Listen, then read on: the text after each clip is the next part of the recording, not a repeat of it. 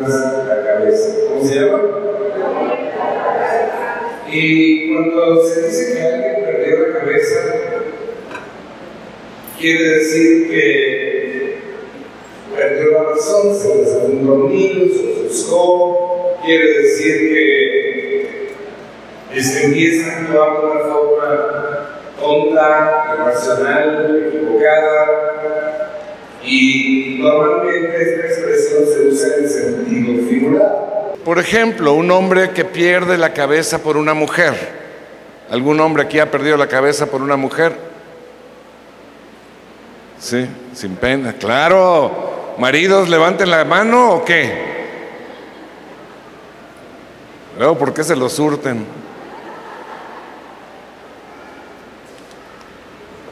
Quiere decir que se enamoró locamente, ¿no? Quiere decir que no escucha razones, no ve que la muchacha es visca o samba o, o es, no sé, lo que sea, ¿no? China con coronavirus, no, no, no, no escucha razones, ¿no? Y eh, se puede perder la cabeza por algo que me impresione mucho, o se puede perder la cabeza por un enojo. ¿Usted conoce a alguien que pierde la cabeza cuando lo hacen enojar? O se puede perder la cabeza por una agresión cuando alguien lo está agrediendo y pues pierde la cabeza y reacciona. O por una amenaza, o por una manipulación, o por muchas cosas más. Por ejemplo, en la palabra de Dios se menciona que eh, Pablo estaba haciendo defensa de su fe en frente del rey Agripa y del gobernador eh, Festo. Y cuando Pablo está, hable y hable y hable y hable, que el rey eh, después dice, por poco me convences, ¿no? Pero Festo estaba, le, le dice, oye, yo creo que tú ya perdiste la razón por causa del estudio. Yo cuando leí esto, mire, está en Hechos 26, 24. Dice, al llegar Pablo, no sé si lo tengo ahí, ¿no? No, ok. Dice, al llegar Pablo a este punto de su defensa, Festo interrumpió, estás loco Pablo, le gritó, el mucho estudio te ha hecho perder la cabeza. Yo me acuerdo que este versículo se lo decía a mis papás, ¿ya ven? ¿Por qué no tengo que ir a la escuela?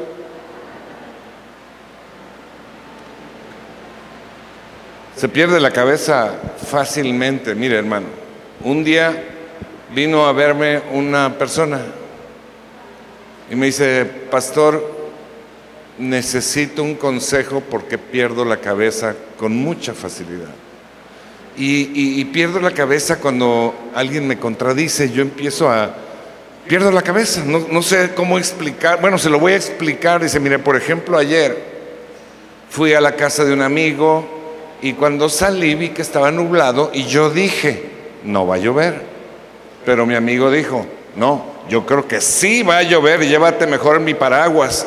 Y entonces me enfurecí, perdí la cabeza y le metí cuatro cuchilladas. Le digo, ¿y mataste a tu amigo?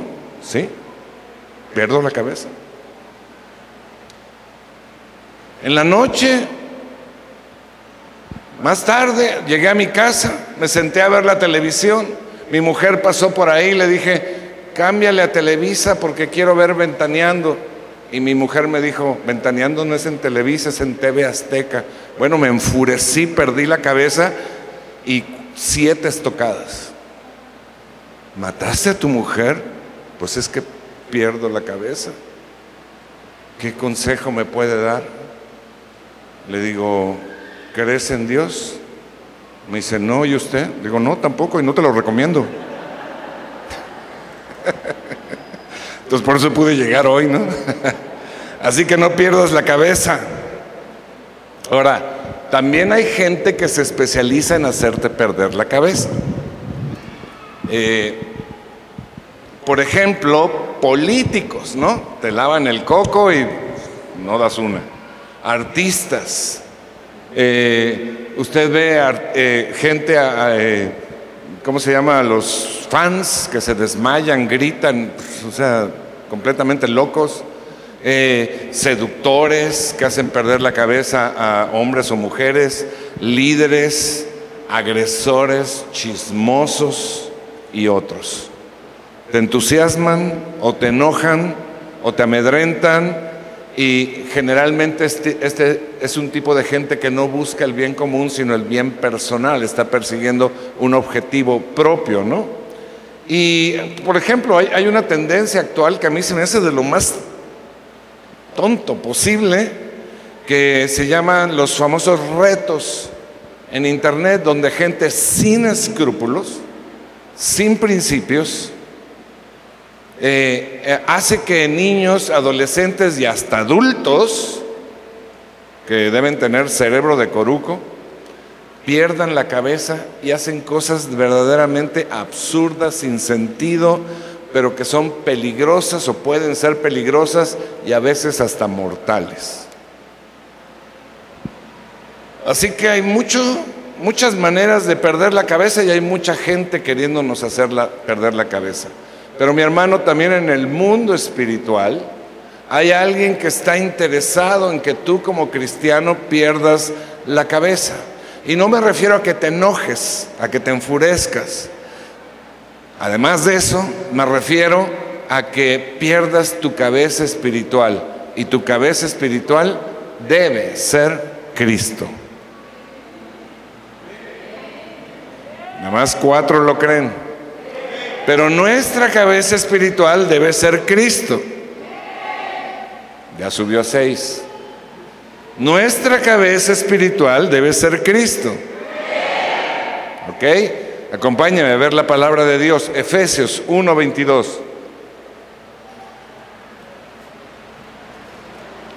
Dice la escritura.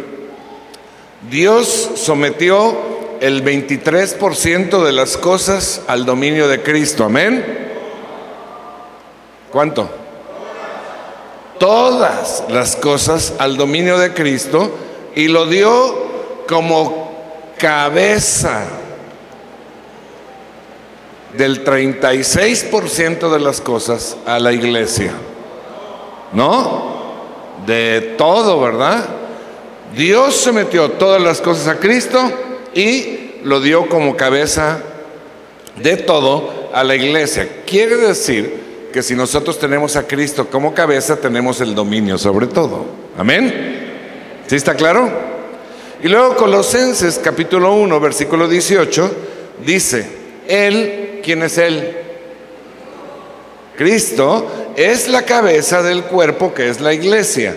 Él es el principio, el primogénito de la resurrección para ser en todo el primero. ¿Sí?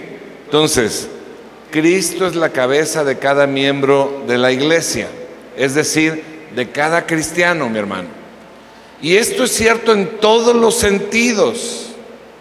No solo es el que te da la visión que se necesita para la vida, sino que también te da las órdenes y te hace andar, hace andar a las piernas, hace andar a los pies, protege a todos los miembros, los sustenta y los bendice. Anatómicamente, la cabeza es la parte más importante, pero también la más compleja de todo el cuerpo humano. Y es la más compleja porque eso está en proporción a lo que hace, a sus funciones. ¿De acuerdo? Mire, por ejemplo, en la parte frontal tenemos cuatro órganos sensoriales una nariz griega, unos oídos, unos ojitos pispiretos y una boca. Bueno, algunos no tienen boca, tienen trompa, pero bueno, es esa la... Y estos, estos órganos tienen funciones muy especiales y muy específicos, ¿no? Eh, eh, estos, estas eh, la, nariz, los ojos, la boca, todos tienen relación con el exterior y transmiten y reciben mensajes sensoriales de la cabeza, del cerebro. En la parte interior de la cabeza está el cerebro. ¿Tú te explicas cómo recuerdas el camino a tu casa? ¿Tú te explicas por qué parpadeas sin pensarlo? ¿O por qué dices lo que dices? ¿O por qué reaccionas como reaccionas? ¿O por qué caminas hacia allá o hacia allá? ¿O por qué levantas las manos? ¿O por qué agarras algo? ¿Por qué puedes razonar? ¿Por qué amas a alguien? ¿Sabe por qué? Y nuestro cerebro está a cargo de todo eso. Y de muchas otras cosas más. De hecho, la cabeza es el jefe del cuerpo. Dirige todo, controla todo, aun cuando estamos durmiendo. Es increíble, ¿o no? Increíble. Entonces, cuando nosotros venimos a Cristo, venimos a Cristo porque estamos convencidos de que Él es Dios. Estamos convencidos de que Él tiene poderes, que Él tiene planes y pensamientos que son superiores a los que yo puedo tener, al poder, pensamiento, plan, etcétera, que yo pudiera tener. Por lo que decido que es mejor que Él tome el control a que yo lo tome, ¿verdad? Eso es, eso es venir a Cristo. Que Él sea el director de nuestra vida y nos sometemos para que Él sea nuestra cabeza. Nos sometemos porque lo amamos, nos sometemos porque queremos producir para Él y nos sometemos porque nos conviene muchísimo que sea nuestra cabeza. Y mire usted lo que pasa. Yo no sé qué, qué tipo de cabeza tenga usted, pero cuando permite que Cristo sea su cabeza, va a pasar, va a empezar a pasar un milagro sobrenatural. Usted va a empezar a ver lo que Cristo quiere que vea. Cuando yo estoy en mi onda, yo veo aquí al hermano robustiano y pienso, este cuate me quiere transar. O se le ve que tiene mala onda, ¿no? Y cuando usted empieza a cambiar y Cristo es su cabeza y usted ve al hermano robustiano, dice, ¿cómo lo amo? ¿Cómo lo amo para que sea salvo? ¿Sí me entiende? No digo que lo vea guapo, porque no, pero sí con amor, ¿no? Y luego empieza usted a ver, a oír lo que Cristo quiere que oiga. Va a empezar a hablar lo que Cristo quiere que hable. Va a tener los pensamientos de Cristo. Va a actuar según lo ordene la cabeza. Va a amar como Cristo quiere que ame. Va a producir lo que Cristo quiere que produzca y va a recibir lo que Cristo quiere que usted reciba. ¿Le parece un buen trato? Pues claro que sí. Pero mi hermano, a veces perdemos la cabeza y nos ponemos a nosotros mismos como cabeza. O peor aún, le permitimos a Satanás ser nuestra cabeza. Y entonces lo que vemos, lo que oímos, lo que pensamos, lo que hablamos y lo que hacemos va a ser opuesto a lo que Cristo quiere. Y nos vamos a meter en serios problemas de a gratis. Porque vamos a recibir los pensamientos y las instrucciones de una naturaleza pecaminosa. Los pensamientos y las instrucciones de Cristo como cabeza producen frutos positivos para nosotros y para los demás. Los pensamientos y las instrucciones de la carne o de Satanás producen frutos negativos en nuestras vidas y en las de los demás. Y además dejamos de lado lo que Dios quiere. Vea, acompáñeme a la Biblia. Gálatas capítulo 5, versículo 19.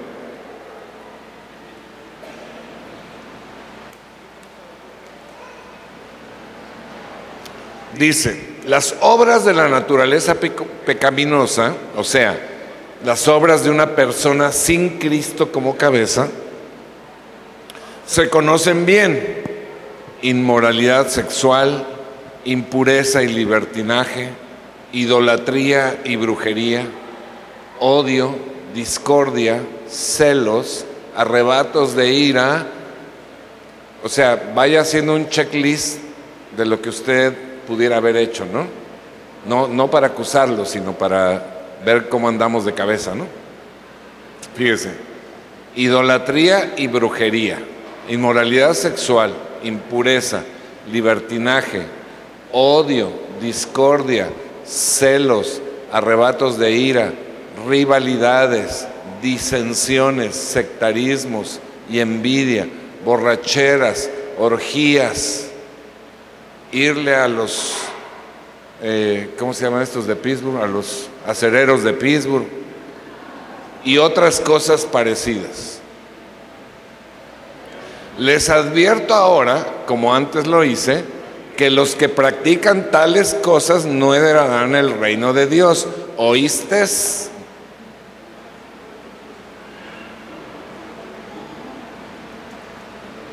En cambio, el fruto del Espíritu es amor, alegría, paz, paciencia, amabilidad, bondad, fidelidad, humildad y dominio propio. Haga de cuenta que lo está describiendo a usted. Amén. Dígalo convencido. Amén. Pues es el fruto del Espíritu, ¿no? No hay ley que condene estas cosas. Los que son de Cristo Jesús han crucificado la naturaleza pecaminosa con sus pasiones y deseos. No quiere decir que sean perfectos, lo que quiere decir es que han puesto a Jesús como su cabeza. Entonces, Dios quiere que vivamos con Jesús como nuestra cabeza para ser guiados por el Espíritu Santo y actuar como Dios quiere en nuestra vida, en nuestras relaciones con los demás y en la productividad para su reino. Cuando Cristo es nuestra cabeza, mi hermano, podemos dejar de caminar dando tumbos y podemos empezar a caminar en victoria, en poder y sobre todo en paz. Bueno, no sobre todo, las tres cosas. ¿A quién se le antoja caminar así? Nada más a tres, cuatro, cinco, seis, siete, ocho. Pasa, pasa la cámara para ficharlos.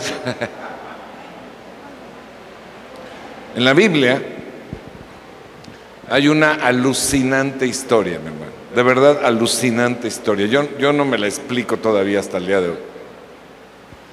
Todavía, todavía, todavía no le pongas ese. Ya, ya, me, ya iba a ser sorpresa. Y esta historia es la historia de un hombre que perdió la cabeza. Se llama Elías. Y esta historia nos ejemplifica qué sucede cuando un cristiano pierde la cabeza. Ahorita vengo, voy a ir a golpear a Eric. ¿Ok? Primera de Reyes. Se nos habla de las proezas. Todavía no lo digo. en Primera de Reyes se nos habla de todo lo que hizo Elías, ¿no? un chorro de cosas sobrenaturales que si usted lo lee, dice, wow, padrísimo, ¿no? Qué increíble.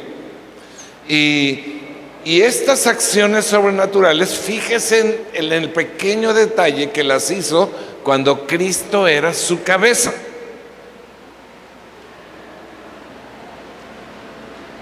Y cuando Cristo era su cabeza, escuchaba la voz de Dios tenía los pensamientos de Dios y hablaba lo que Dios quería y hacía lo que Dios quería y producía lo que Dios quería. Fíjese, por ejemplo, cerró los cielos y no llovió. Ahora sí, Primera Reyes 17.1 dice, ahora bien, Elías, el de Tisbé de Galad, fue a decirle a Acab, Acab era el rey, tan cierto como que vive el Señor, Dios de Israel, a quien yo sirvo, te juro que no habrá rocío ni lluvia en los próximos años hasta que yo lo ordene. Poder.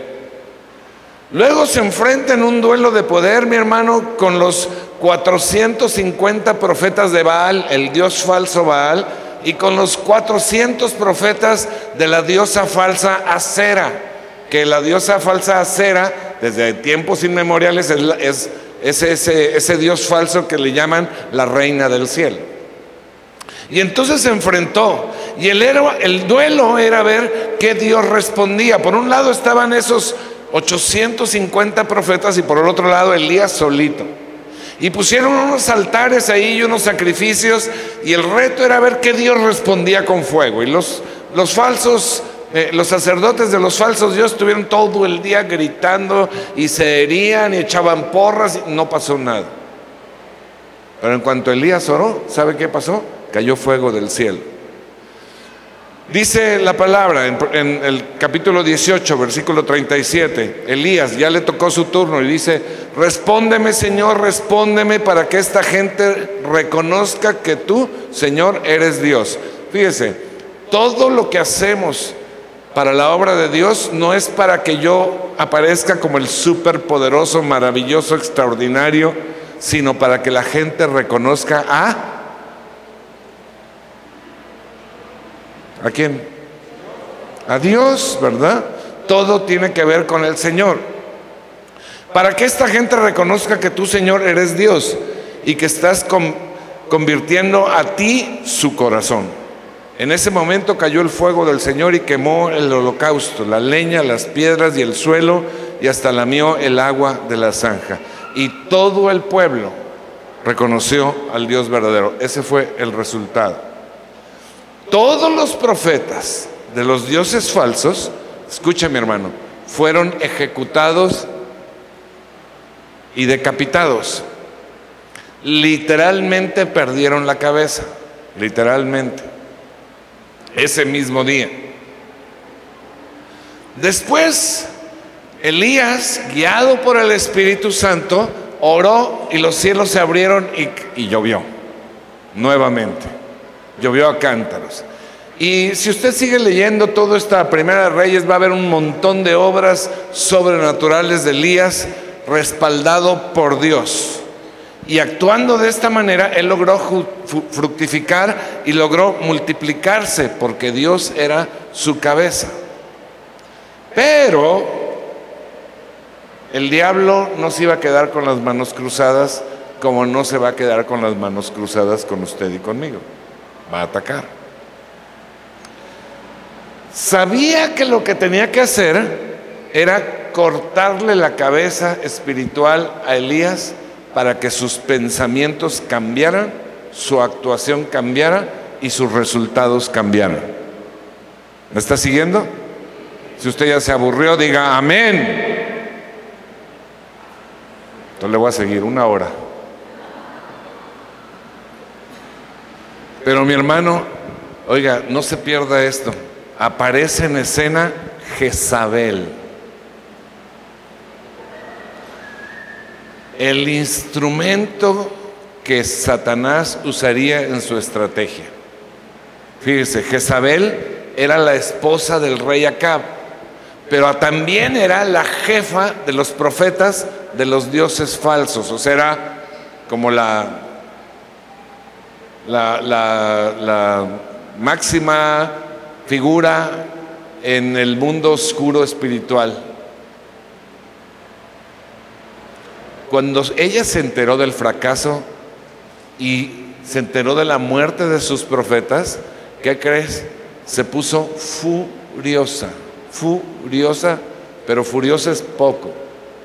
Y entonces, fíjese usted, le manda una amenaza para que Elías la escuchara.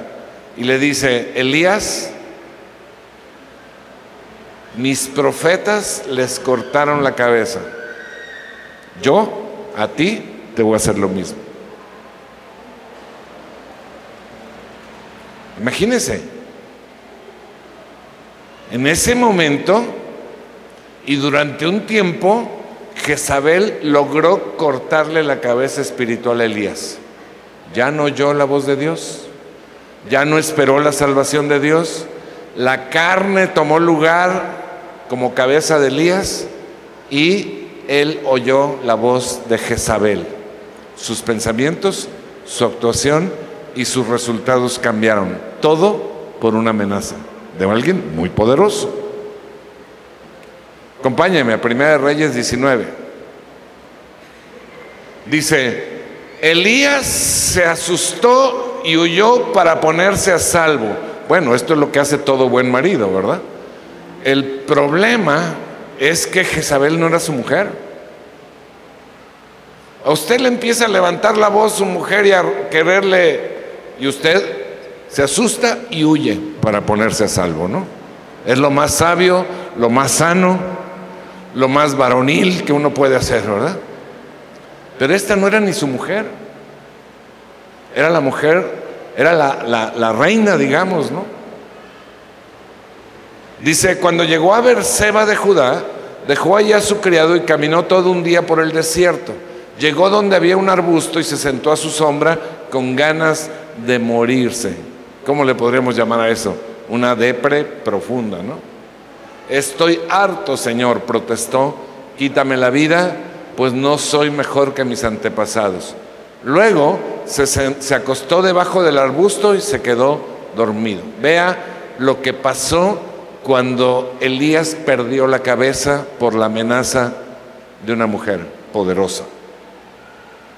Vio el peligro y dejó de ver el poder de Dios.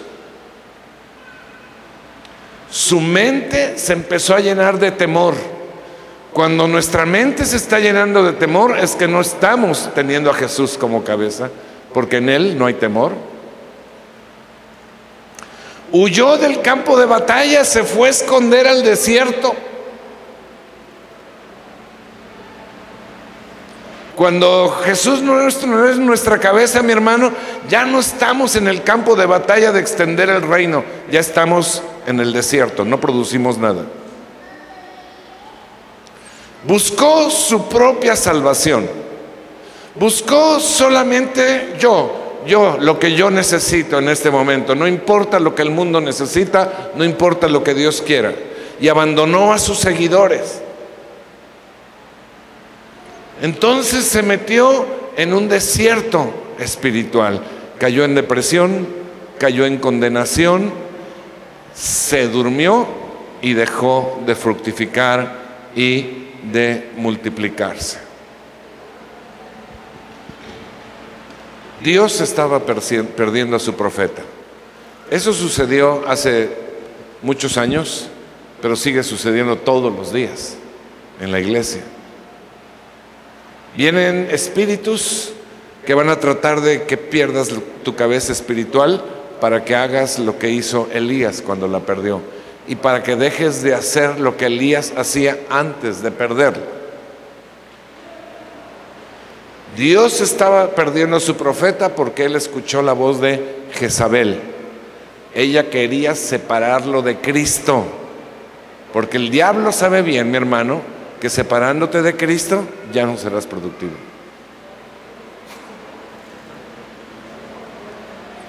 Ya la obra del Espíritu Santo no va a estar en ti. Y mi hermano, Jezabel es un problema actual en la iglesia. Satanás quiere que los cristianos pierdan a su cabeza, que es Cristo. Y vea usted, vea usted lo que dice Jesús. En Apocalipsis, capítulo 2, versículo 20, Jesús está hablándole a la iglesia. Jesús está hablándole a la iglesia. Dice,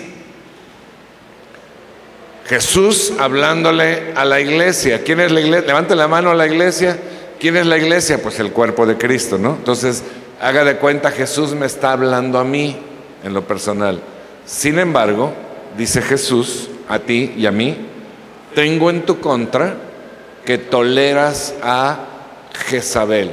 ¿Quién es Jezabel? La que te quiere cortar la cabeza.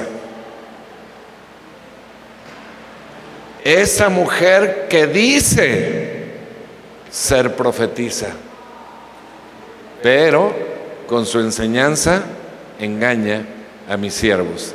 Y yo le agregaría, y les corta la cabeza. ¿Está clarísimo? Hoy, mi hermano, el Espíritu Santo nos está hablando claramente de no perder la cabeza que es el Señor Jesús. Y quiero darte tres conceptos muy sencillos y muy rápido, y estoy a punto de terminar. Tres conceptos para que no pierdas la cabeza. Levante la mano los que lo quieran oír. ¿Ok? Baje su mano. Levante ahora la mano los que ya están aburridos y se quieren ir. ¿Ok? Tome papel y lápiz o apunte ahí en su celular o en su iPad, porque si usted no apunta se le va a olvidar. Y yo quiero que usted lo tenga presente, que lo estudie, lo revise, lo repase. ¿De acuerdo? Primera cosa, primer concepto para que usted no pierda la cabeza. Número uno, mi hermano, medita seriamente quién ha sido tu cabeza últimamente. Honestamente, no me tienes que decir a mí, no le tienes que decir a nadie, tú solo. ¿Quién ha sido tu cabeza últimamente? ¿Qué has oído? ¿Qué has visto? ¿Qué has hablado? ¿Qué has hecho? ¿Qué has producido para el reino?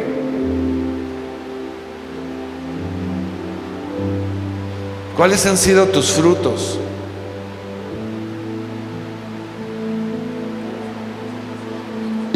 Dice la palabra, hagamos un examen de conciencia. Hagamos un examen de conciencia. ¿Quién ha sido mi, cabeza? La neta. ¿Cómo me he movido estos últimos días, semanas, meses, años? ¿Quién ha sido mi cabeza? Y el problema es que no solo no producimos para el Señor, sino que ni siquiera producimos para nosotros mismos, porque todo lo que no viene de Dios no trae bendición.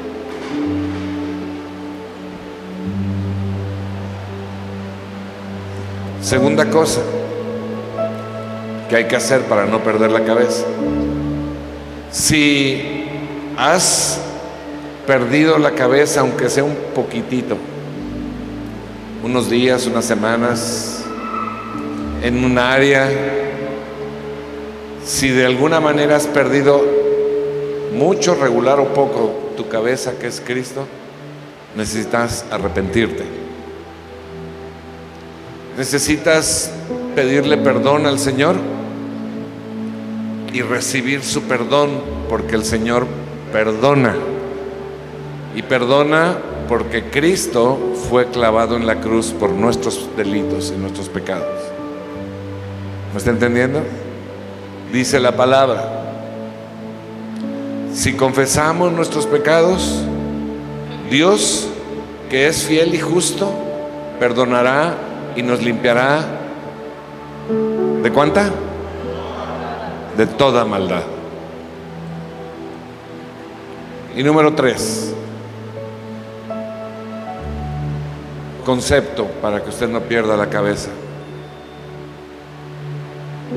Usted debe decidir mantener a Cristo como su cabeza a partir de hoy, estando muy cerca de Él. Yo no puedo tener a mi cabeza en el closet, ni en el baño, ni en el otro edificio, ni siquiera aquí en el piano, ni siquiera aquí en esta mesita, ni en esta silla, ni aquí al lado. Lo tengo que tener aquí, cerquitita, conectado conectado.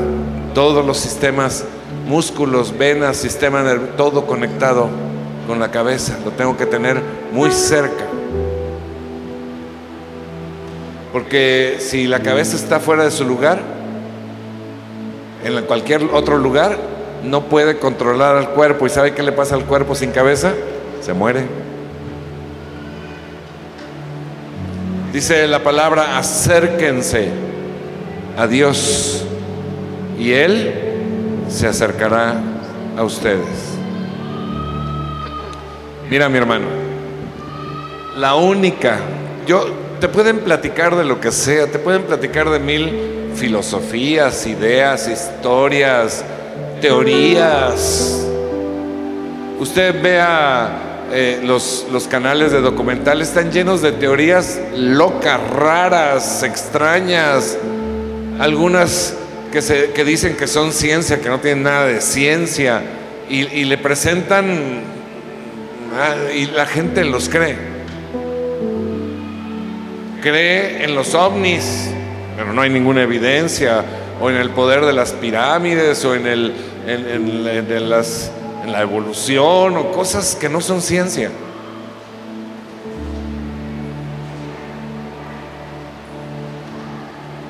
Pero la única verdad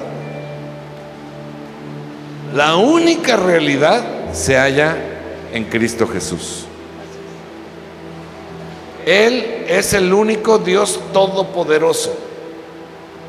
Él, mi hermano, venció a los principados y potestades. Y dice la palabra que no solamente los venció, sino que los exhibió públicamente, los hizo desfilar derrotados. Venció a todo demonios, llámese como se llame, Jezabel o como se llame. Venció a la muerte, perdonó todos nuestros pecados, Él nos cuida, Él nos bendice, Él nos ha dado vida eterna en el cielo. Así que no deje que nadie le desvíe de esta verdad y de esta realidad. Cristo es la verdad y la realidad. Amén. Dice Colosenses capítulo 2, versículo 18. No dejen que nada ni nadie, ni personas, ni pensamientos, ni espíritus, ni Jezabel, ni nadie les prive de esta realidad ninguno de esos que se ufanan a vivir en humildad y adoración, o sea, ninguno de los que parecen muy espirituales. Los tales hacen alarde o presumen de cosas que ni siquiera han visto. Y envanecidos por su razonamiento humano, que le hablan de tanta doctrina y religión y falsedad, no se mantienen firmemente unidos a la cabeza. Pero cuando alguien se mantiene firmemente unido a la cabeza, por la acción de esta, todo el cuerpo, o sea, todo yo, sostenido y ajustado mediante los ligamentos, las articulaciones, voy creciendo como Dios quiere. ¿Quién se le antoja? firmemente ligado a la cabeza que es Cristo Jesús. Así que mi hermano, no pierdas la cabeza. Quiero hacer dos llamados. Cierre sus ojos un momento. Primer llamado es, tal vez usted venga por primera vez y ha escuchado que Cristo es la cabeza, pero Cristo es la cabeza de todo aquel que reconoce que Cristo es Dios que fue a la cruz a morir por usted y por mí, que clavó en esa cruz nuestros pecados y que resucitó al tercer día, demostrando que Él es Dios y demostrando que es el único que nos puede dar vida eterna. Y usted necesita que ese Cristo entre en su corazón, le perdone y le dé vida eterna y un nuevo estilo de vida en esta tierra. Y si usted quiere hacer esta decisión hoy, declare conmigo y toda la iglesia me acompaña, Señor Jesús, hoy quiero hacerte mi cabeza, mi Dios, mi Señor, perdóname mis pecados y te recibo en mi corazón. Gracias por tu salvación. Amén. Quiero hacer un segundo llamado, tal vez hoy escuchó usted al Espíritu Santo.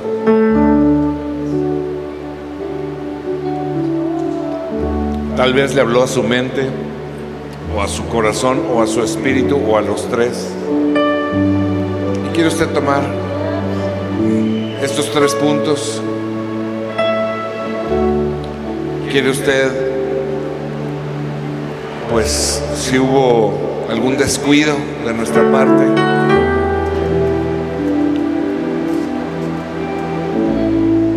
Pedirle perdón y volver a restaurar a Cristo Jesús como mi cabeza y decidirlo a partir de hoy, tenerlo en ese lugar.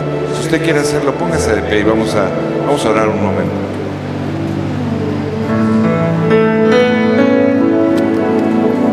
Yo